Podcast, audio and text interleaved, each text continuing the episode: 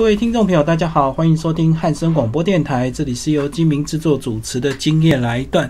那我们今天我们的节目呢，要来为听众朋友介绍这个月雄出版最近出版的一本新书，叫做《再写韩国》。那这本书呢，是由陈庆德呃所写哦。那他个人的身份呢，是个作家以及韩国社会文化的一个专家。那重点是他因为呢，韩国念这个念博士班的关系哦，所以他在整个韩国待的时间大概有十年的一个时间。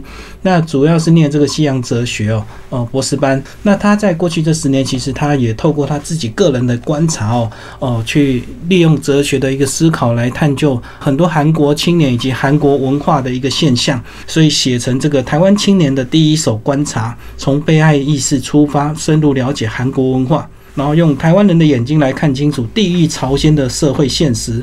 那我们今天非常高兴邀请到庆德来到我们的节目现场。嗨，庆德你好。呃，谢谢李大哥，还有各位听众，大家好。好，那一开始呢是要先稍微跟我们听众朋友介绍一下，你当初为什么会呃选择到韩国去念这个博士班？呃，当然是呃，我们都开玩笑说啊，是坐错飞机啦。因为一般到要到日本是不是？一般念哲学的话，大部分都不是去美欧美国家，欧美国家。可是那时候。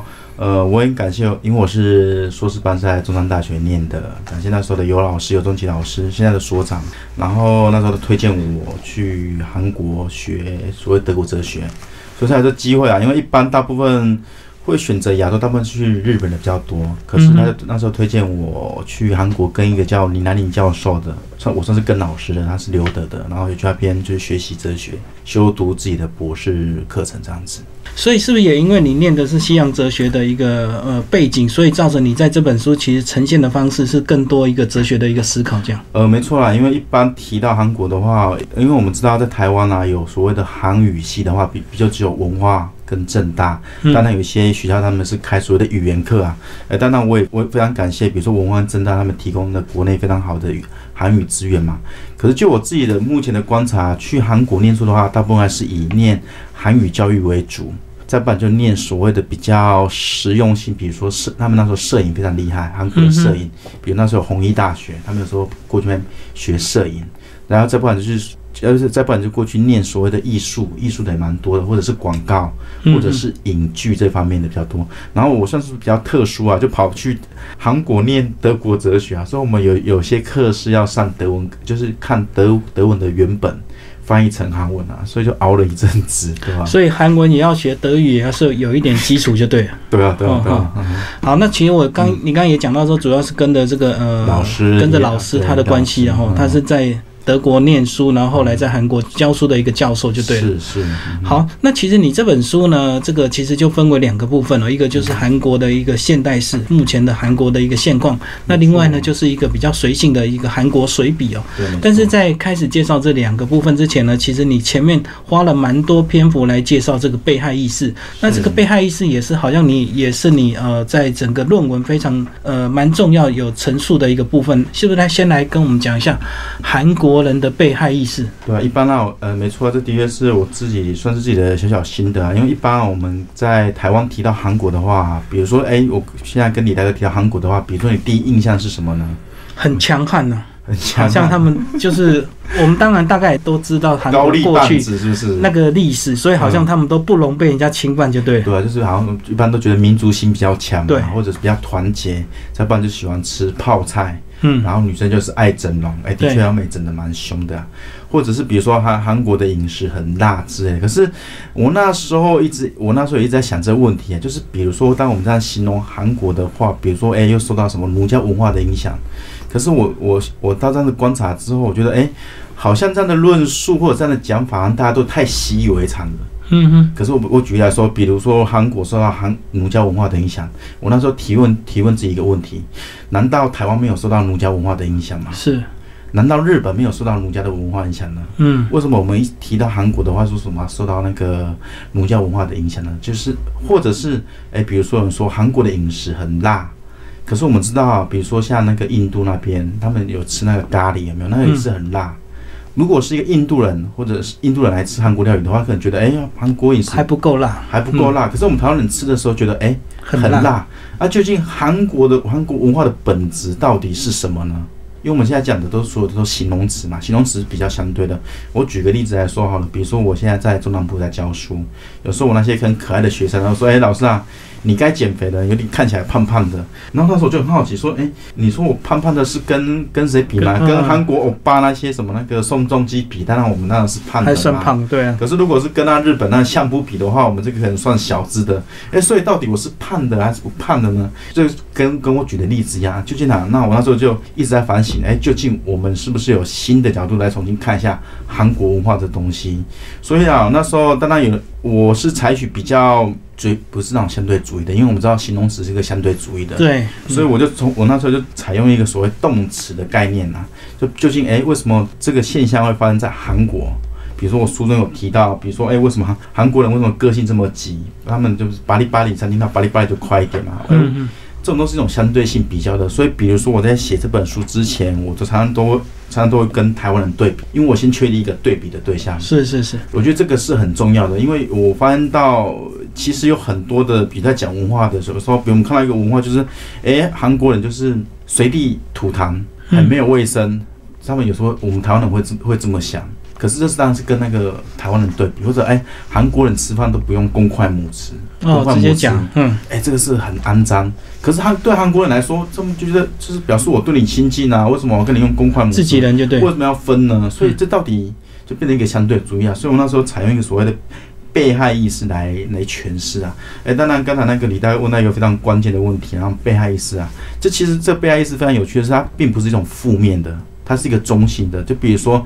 在写，也许有机会，下次我会来介绍台湾呐。台湾是因为在这本之前，我写了一关一本有关于台湾的东西。嗯那本书那本书是说台湾人的借的意思，借东西的意思。哦，借米啊，哎，借米啊。台湾台湾人很会借东西，因为我这个也可以稍微提一下，因为那时候我们一提到台湾文化的话，都提到什么多元文化，对不对？或者什么海岛文化。嗯。可是问题是，日本也是海岛啊。为什么我们没办法像日本一样呢？还是日本就是台湾呢？还是台湾就是日本呢？啊，比如说多元文化，这就更麻烦了。全世界哪个国家不是多元文化的？嗯嗯。为什么凭什么我们台湾人？当然是比较反省性的，或者比较批判的说，对啊。所以那时候就说，我们办法用不要用形容词来形容一个国家的文化。所以那时候我是在，也许有点有点犯正是那时候太阳花学运之后，那时候在反省，究竟台湾文化到底是什么？所以那时候我用一个借的概念，然后。在韩国的话，我反而是用一个被害的概念来用，所以你这个意思并没有贬低韩国，可是主要就是陈述这个过去韩国这个几千年来的一个历史的一个现象，造成他们现在的一个现况，对不对？对，没错。嗯，当然这个还有很多可以补充的。对啊，因为其实呃，大家如果听到韩国，它其实最早是中国的这个藩属国嘛，藩属国没错。然后后来又被日本侵犯，然后又对，然后其实。而且现在韩国的现况也是在中国跟美国在角力之间，他们很难有国家自己的一个出路。对，他们也只能这样不独不统，继续维持现状，这样子两边一直对峙哈。对，没错啊。哦，所以这个就是你用被害意识来呃描述整个韩国文化。简单四个字来代表。对，那当然，其实在里面有更多详细的一个呃描述。那听众朋友如果有兴趣，也可以把这本书找来看。这个月雄出版出版的一个新书哦。那接下来我们，那接下来我们来这个聊就两个部分，好不好？那可能听众朋友有一些对有一些章节会比较有兴趣，来跟我们讲一下。我不太知道说原来韩国他们真的咖啡成瘾诶，因为我们觉得欧美国家比较爱喝咖啡，那台湾现在这几年也非常流行，感觉喝咖啡就比较时尚。那韩国人也会喝咖啡，喝的比台湾人还凶吗？那的确，我在韩国生活的话，我早上起来第一件事情就是泡咖啡啦。我那时候去韩，我那时候还没去韩国念书的时候，大部分我们台湾都喝茶比较多。对，比如说我们在一到街上就很多那个泡沫，那个泡沫手摇杯那种，或者是比如说便利商店很多什么纯吃茶，一些红茶、绿茶之类的。所以基本上在台湾都喝茶比较多。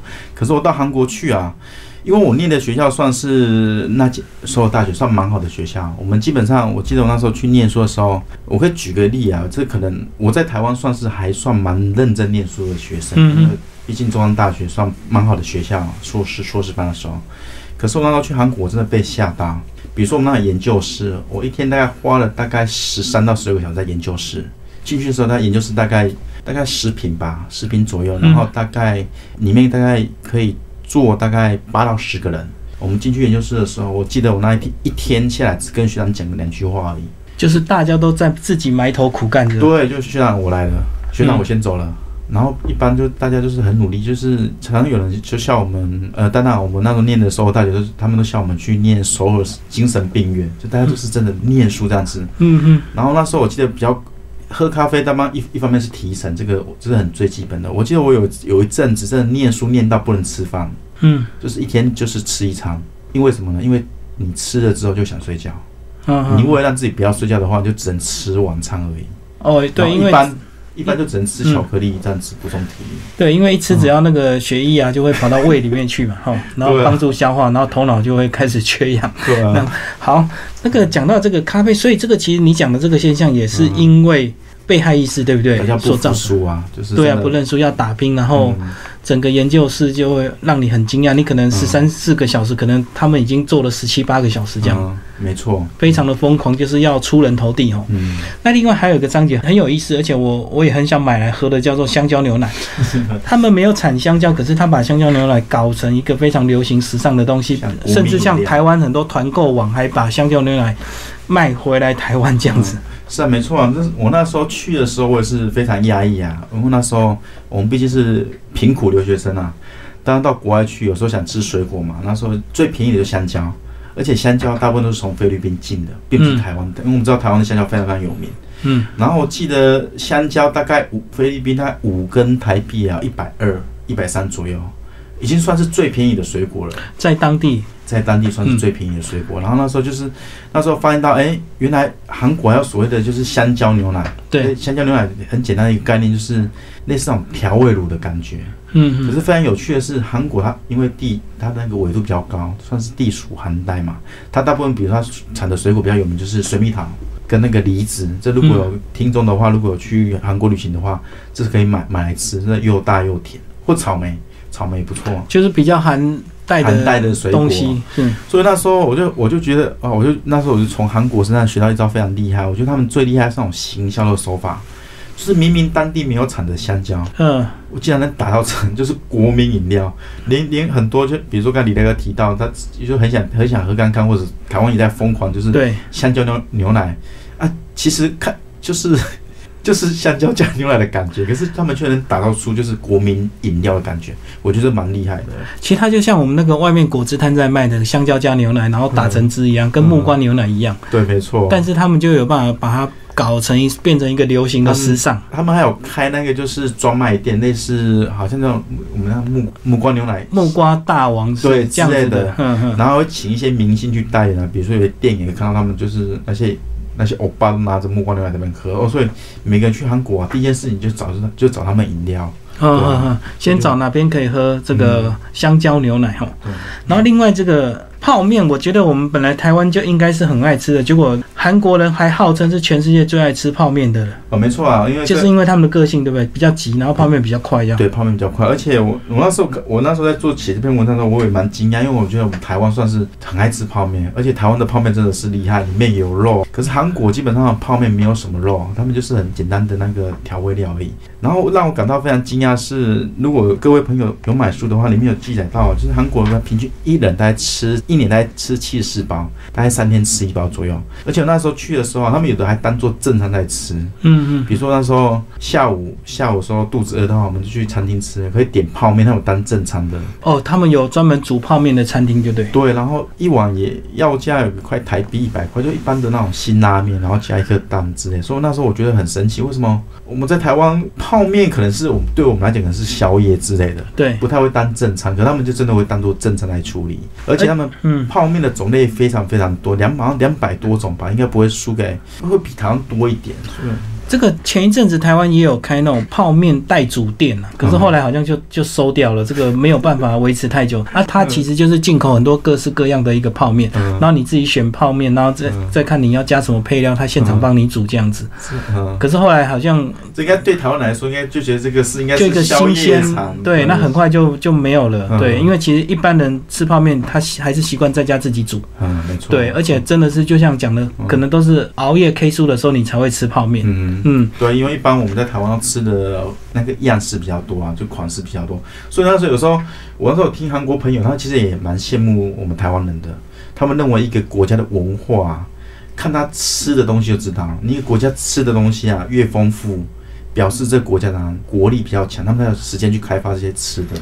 生活也过得比较精致。那其实相对来讲，韩国可能他们呃哪几样菜比较多？面对这个整个全世界的挑战，加上他们过去呢这个常常被统治、被侵略，所以尤其是日本欺负韩国欺负的非常的惨，对不对？对，所以他们有那种复仇的心理，就是一定要发愤图强。那当然现在不可能打仗，那只好你靠经济去赢人家。对，或者是比如说在电影，比如说里面有韩流风啊，对，在电影里面，比如说那个哭声有没有？里面有一篇就把里面的日本的老头描写的像鬼魔鬼一样，嗯嗯，这也是一种表达方法。或者如果比较对韩剧啊或者韩国电影有关系的，可以看到基本上韩片出现的坏人大部分都是日本的，他不会、哦 就有点是东方主义，你不觉得吗？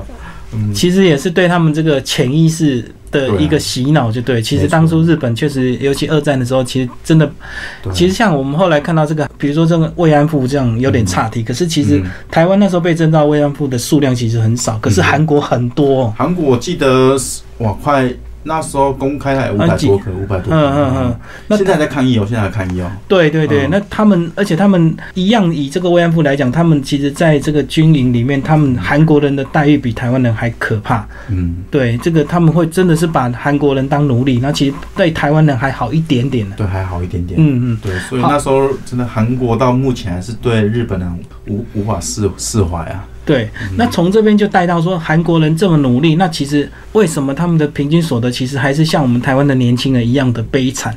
那我们台湾就是常常讲这个二十二 K，那他们韩国的这个币值的关系，所以他们叫做八十八全抛世代，也就八十八万，那其实八万大概台币两万九。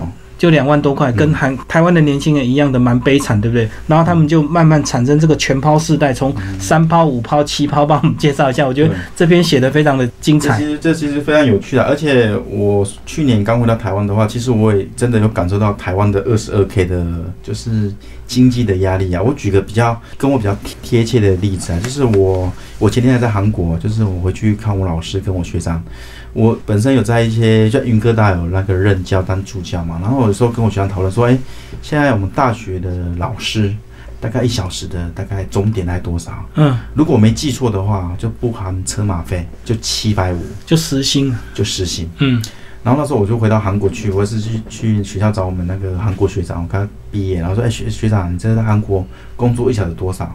是实薪啊？他说最基本都五万韩币起跳，大概一万大概一千四左右。嗯嗯，好一点的话，比如在首尔大学的话，大概就是八万，大概快台币快两千七左右，来来回回就快差了快三四倍。对，哎，当然你可以说，哎，我们台湾物价比较便宜啊，所以生活所得低，这都 OK。可是我觉得这是造成一个很大的问题，就是台湾人走不出去啊。嗯嗯，你就说，我有时候我这个在前一本书有有在批判，就是说很多台湾人出去国外的时候，到最后觉得台还是台湾比较好，对对因为，比较便宜，这样这样，外面都很贵。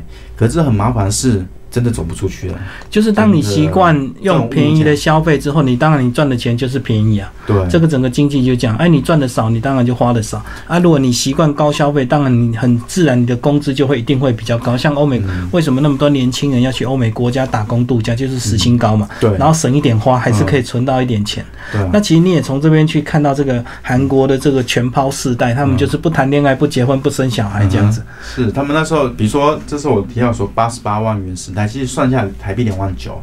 可是其实两万九的话，在韩国生活其实是非常非常辛苦的。我举个例子，比如说那时候我在韩国念书的话，我的学费啊，我念的是国立的国立大学学费，就类似我们台大那种水准的，哎，一竟然一个学期要台币十万块。嗯而且我念的是人文，最便宜、最没有生产价值的。现在要我那时候还听说是啊，一个学期要十万块，这当然对我们这个台湾来讲，我觉得哇，真的是很惊讶。这是算了，嗯让我感到负担最大是所谓的房租。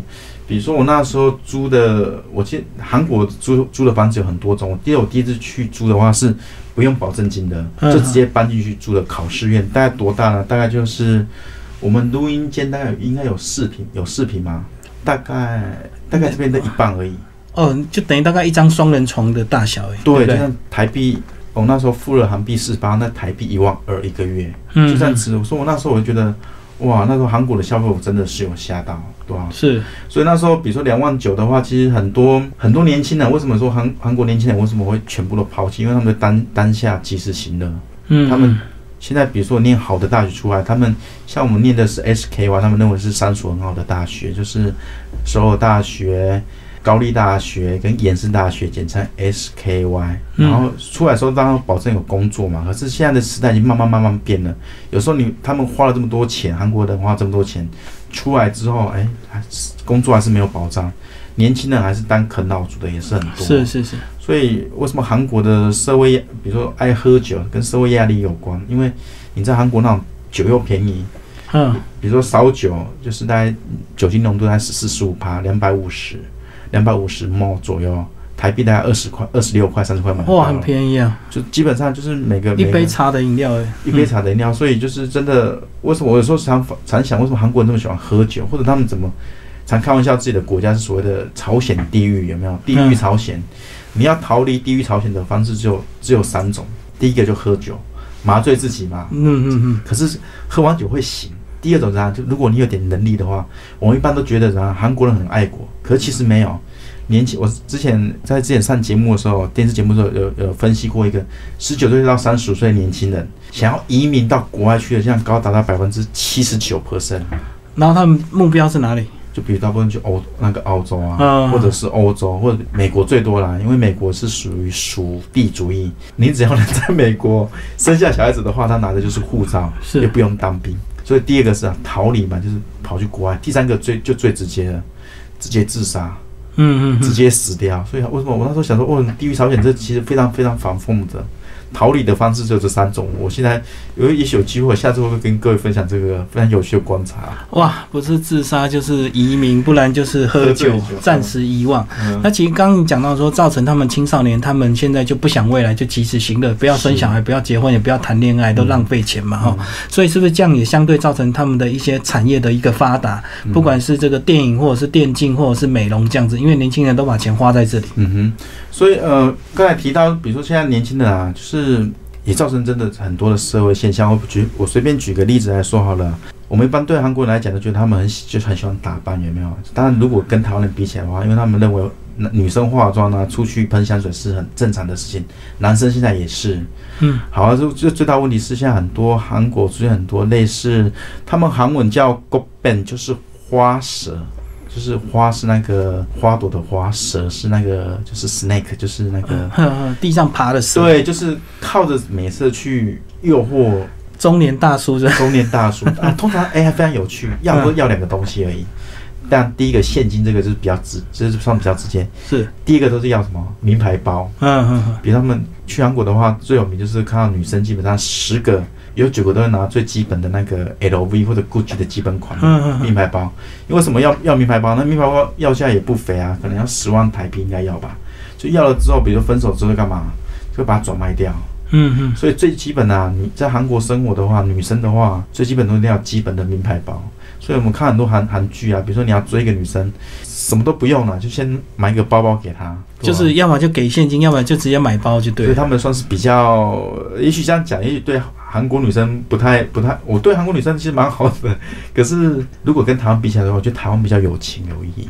哦，这个其实像日本也是，可能有一些高中女生，她们为了一些名牌包，也是会去做一些伴游啊，或者是援交这样子，其实都有，大家都有这个要面对这个相同的一个问题。然后，好，那其实呢，后来这个这个后面书的第第二个部分叫做韩国随笔哦，那其实呢，呃，里面其实对济州岛的描述还蛮多篇幅的，是不是要稍微帮我们呃稍微介绍一下，为什么你把济州岛写作叫做被出卖的济州岛？我觉得其实非常有趣啊，就是我们知道以前就是那个朝鲜或者韩国是以前的中国的藩属国嘛，可现在看似好像大韩民国已经独立了，嗯嗯，可是啊，其实从某角度来讲，有点我想写记录的原因是，我那时候也想到想到我们台湾的现况啊，就是经济比较偏中国大陆，而且比较麻烦的是那时候韩国那开放一个制度，就是说开放了一个制度，就是说只要不管哪哪一个国家的人，只要在我们在韩国投资，比如说大概。我记得好像是人台币币一千五百多万而已，你就可以拿到永久居留权。嗯嗯，只不过你没有投票，投票不能投票，但是你可以常住在那。对，所以那时候他他那时候除了开放济州岛之外，还有现在开放丽水，好像也是韩国本岛丽水那边的，就是一些投资地。就是有圈一个地方让外国人来投资对，所以那时候大那大陆那个中国客当然什么没有钱就最多，那去那边去，比如说去那边买地啊、炒房之类的。所以我那时候我看，比如说那时候那时候，而且非常麻烦的是那时候美军。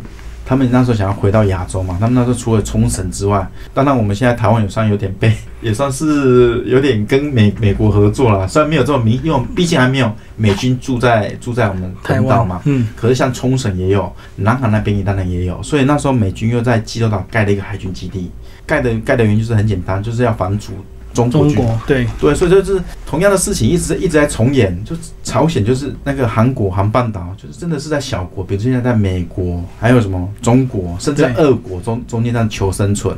所以我那时候看到济州岛，让我想到我们台湾了、就是前阵子不是因为萨德的飞弹事件，对对对，那中国中国就下很简单，就说那我不要去韩国观光了，就是把他们这个要去韩国的这个中国旅客全部都把它阻断，就禁止批，不要批准就对，然后比如说在中国大陆什么乐天超市就快倒了乐天超市。已经倒了，我、嗯。我就觉得，我就是觉得中国这其实这个他我们觉得我是觉得啊，现在仗都不用打了，我就冷就不要那个经济。经济，嗯对，我觉得，所以我觉得这个要引以引以为戒啦，因为比如说我们现在台湾好像也也是有开放很多，之前开放很多大陆观光客之类有的没的，当然现在也许是因为，当然我们不谈政治啊，也许因为一些关系，大陆客不来了，那我们要如何继续去开发，比如说欧美嗯。市场，这是我们真的要面临最大的考验。就台湾跟韩国面面临一样的问题。那其实韩国当初部署萨德，可能也是为了怕北韩呐、嗯，但是中共就想说你也要顺便针对我，就。中共也是非常，而且萨德又是美国的东西，所以就啊，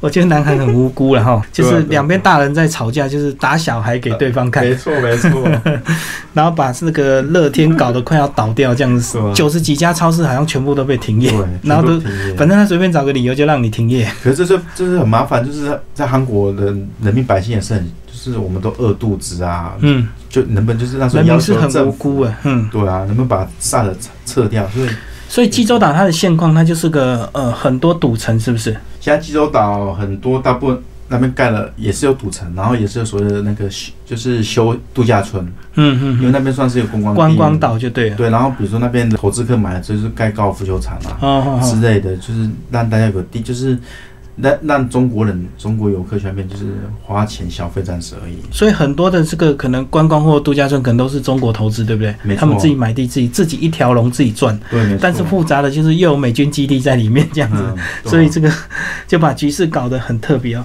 那另外呢，我觉得还有一点的，这个稍微提到一下，这个有时候我们这个台湾人哦，这个遇到一些政治事件，或者是我们这个运动比赛被韩国人做掉，我们当然就会、大家就会很生气，就一起在网络上骂。嗯那我们有时候打韩国人那个国，就我们就是有些人，就会故意打个狗，喊狗人呢、就会那另外也是说，他们很喜欢吃狗肉，他们不文明，所以就会故意把这个韩国人打成喊狗人了、嗯那关于这点，帮我们介绍一下，为什么韩国人这么喜欢吃狗肉，还是只是说不小心被炒作出来的？这个这个其实这边因为其实大陆也有在吃狗肉啊。大陆也有，大陆对啊。大陆是广西还有狗肉节听说除了潜水艇跟飞机天上飞的飞机跟潜水艇不吃都吃啊，所以这个非常有趣。我那时候才那时候我们一般对韩国人的印象就是他们会吃狗肉嘛，那时候就很好奇为什么韩国人要吃狗肉。然后而且我们呢有时候常，比如说像韩国人有时候讲出是韩国人有没有？故意打狗对，可是我觉得，我们先回到为什么韩国人这么喜欢吃狗肉，原因是因为他们的医就是医学术有像我们一般，我像我们台湾人开完刀之后，大部分吃什么？恢复伤口呢？哦，好像是，肉肉鱼有没有？就是那个鱼，嗯，吃那个肉鱼有没有？可是韩国人他们相信，他们要觉得吃狗肉比较容易怎样增进开刀之后的伤口复。原而且非常有趣啊！这两种鱼都是什么生生？这两种动物，比如说肉鱼，就是生生命力很强，有没有？活蹦乱跳的。狗也是一样，狗就是每天跑，每天跑，然后非常有趣啊。你为什么说不能吃牛或者不能吃猪？为什么？因为因为他们韩韩国人常被人家打仗，有没有？就是人家入侵的时候，那些牛啊、猪都被人家吃完了，只剩下狗，狗是最容易取得的肉类。而且，当然我这边不是提倡吃狗肉，我真的在韩国最有名的美食之都在大邱。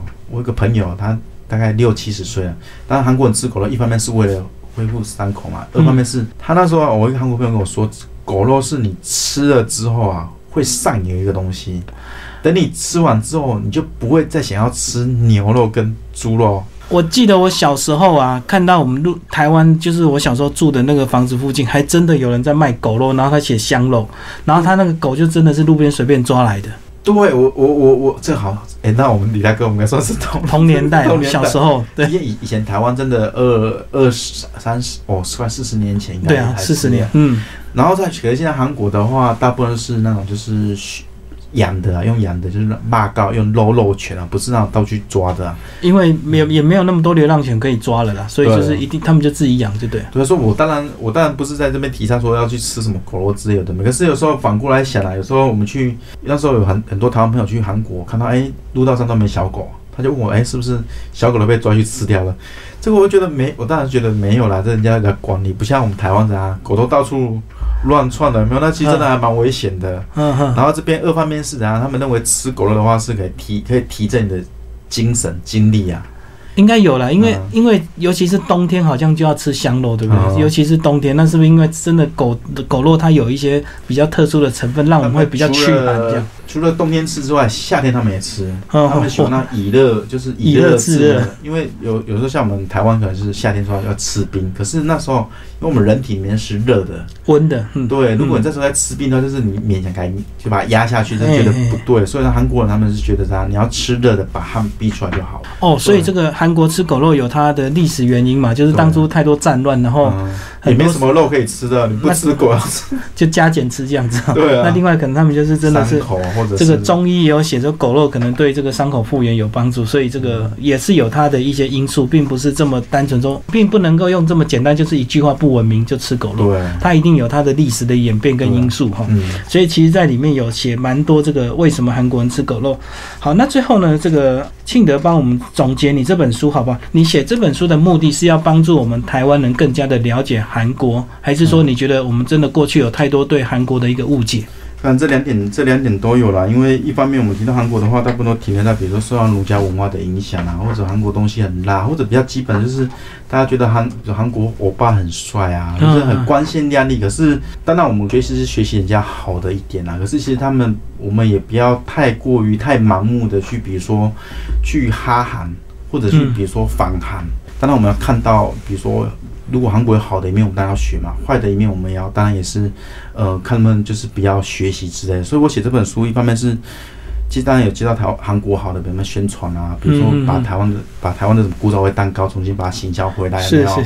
啊，当然也有比较坏的，比如说自杀率比较高的之类有的没的。所以我就想通过这本书啊，因为我知道现在台湾还是有点对韩国有点就是反感比较多啦。我举个最简单的，打棒球的时候，台湾都觉得输日本是没没什么，常常在输，可是就是不能输韩国。对对对对。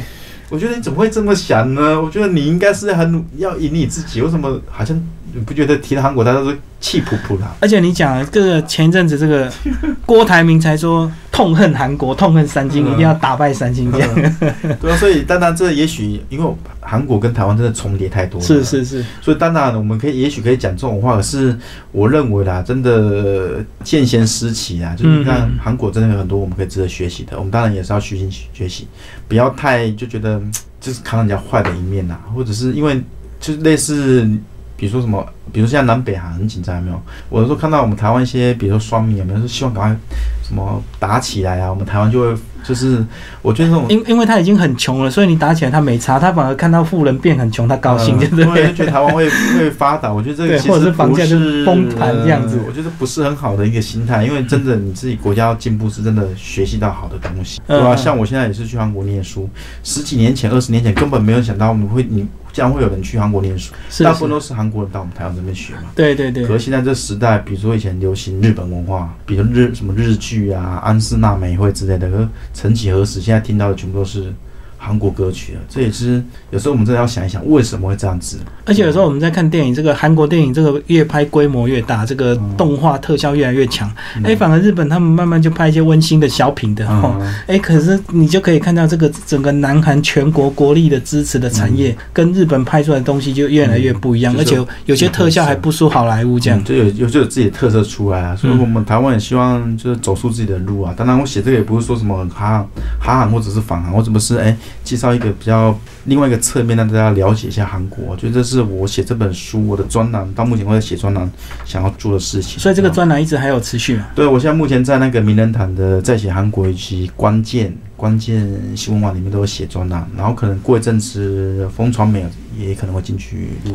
好，这个是这本书的一些对韩国文化的一些现象的一些观察哦。那听众朋友有兴趣可以月熊出版找来看，然后是我们陈庆德的这个呃第一手观察，他旅韩十年哦。然后最后我我再想问一个，这个其实日本跟韩国的这个青少年如果自由行，还是一定要来西门町逛一下，对不对？是是是。然后来西门町的旁边的家乐福，居然是韩国人。去采买的一个圣地，这个我看了你的书我才知道，我经过我也觉得没有什么特色。三点一刻之类的。对，然后我一下说，原来它里面还蛮多特色商品，是很适合韩国带回去伴手礼。帮我们介绍一下，为什么他们为什么这么喜欢到这个西门町旁边的家乐福买三点一刻？这个也算是提供一个小 tip 给那个各位听众了。有机会去看。对，比如说你要送韩国朋友礼物的话，他们现在最最流行的是什么？黑人牙膏、白人牙膏，就是美白牙膏。我我也觉得很奇怪，为什么我喜欢这个呢？因为他们就喜欢那种刷牙，因为很很凉呐。嗯，韩国的牙膏没有像台湾这么凉。哦，所以你送韩国人可以送黑人牙膏、白人牙膏。对，然后第二个那个牛轧饼，以前是牛轧糖嘛，现在做成牛轧牛轧饼。他们喜欢吃甜的东西，还有比如说最有名的三点一刻，或者是我前阵子书中也提到，比如说我们台湾，这也是非常也算是蛮。该怎么说呢？因为贡茶也被现在是现在是韩国的 brand 了，现在变韩国的品牌，不是台湾的哦。被买下来。对，所以我觉得哇，我们台湾真的这么好的东西，就就是就被把买走了，这也蛮可惜的啊。然后比如说还可以送，还有什么那个熊宝贝的芳香剂，是不是啊？味道就是那个要放在衣柜衣柜里面的，韩国人对味道特别特别敏感，他们喜欢那种香味的。然后比较甜的东西，说比如说真的到西门町那个家乐福那边，就真的整个都是韩国人的势力，真的，他们很喜欢来到这边，都一定要去家乐福买那些东西，就是三点一克啊，那些奶茶包回去。因为第一个买的东西可以一次买齐，第二个量贩店一定比较便宜。那一他们一定就慢慢这个假货到修波，整个报道之后就是一定要到，所以我觉得蛮有意思的。听众朋友，如果你有兴趣，下次经过这个桂林路的这个家乐福，可以走进去看看，观察一下是不是三点一克的这个这个产品会摆的门面特别。大，因为它被卖的快，它是不是就摆的比较多？这样子可以好好的观察一下，对，非常有趣。嗯，好，这是我们陈敬德最新的一个书，在写韩国。最后讲讲你在韩国十年的一个感想，好不好？你会不会后悔选择韩国念书？还是觉得当初？其实我其实都是，也不是，也不是说选择韩国，就冥冥之中是韩国选择了我，因为我知道在像我念所有大学，基本上在国内大概。好像十几位，十位不到吧。从首大学毕业，当然我现在还在写博所谓的博士论文嘛。嗯嗯。因为大半大部分大家对那个韩文韩国那边还是有点就是比较，但是现在年轻人比较好一点的，好一点的，自己会学的。对，所以呃，我去那边其实算韩国这块其实还算市场蛮大的，因为这样，比如说我现在随便举个例，比如说韩国文学。我们台湾人就好陌生哦，对对，大部分比如说日本那这样的芥川龙之介啊，或者美国的，我们当然都或者是欧美，我们都比比较知道。可是日韩国当然还没出出现那个诺贝尔文学奖，可是一方面是所谓翻译人才很少，可是非常有趣。韩国人他们非常有企图心，他们在他们最大的书局，他们叫教保书局，就那种成品，他就摆了很多就是历届那个得到诺贝尔文学奖的那个照片，就是作家照片。哦，自我鼓励着。